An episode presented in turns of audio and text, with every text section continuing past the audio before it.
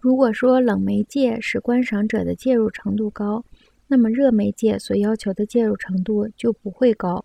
也许这一点是很明显的，但是作为热媒介的印刷术远不如手写本要求读者卷入的程度高。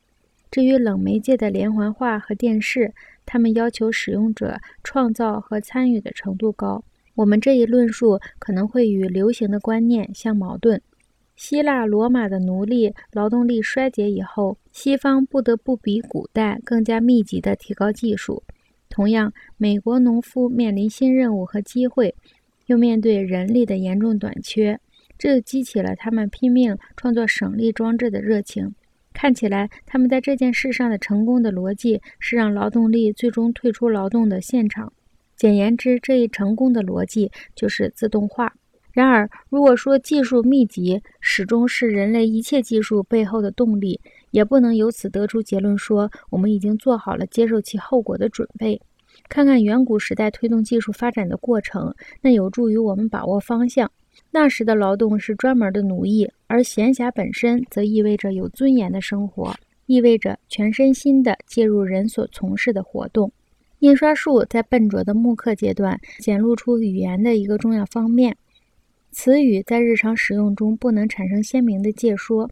十七世纪初，笛卡尔纵观哲学界的情景时，为哲学语言的混乱而感到震惊。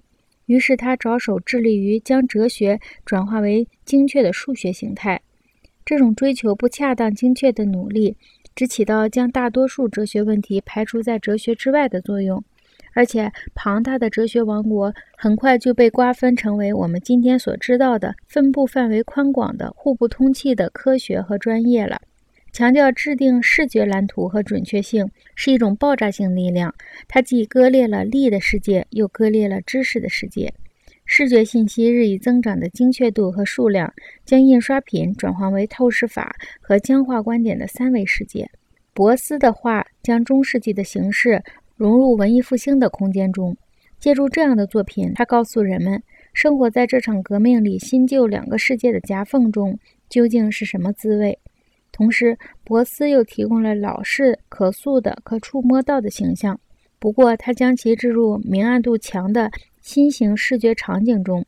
它既给人以独特而非连续空间的中世纪的古旧观念。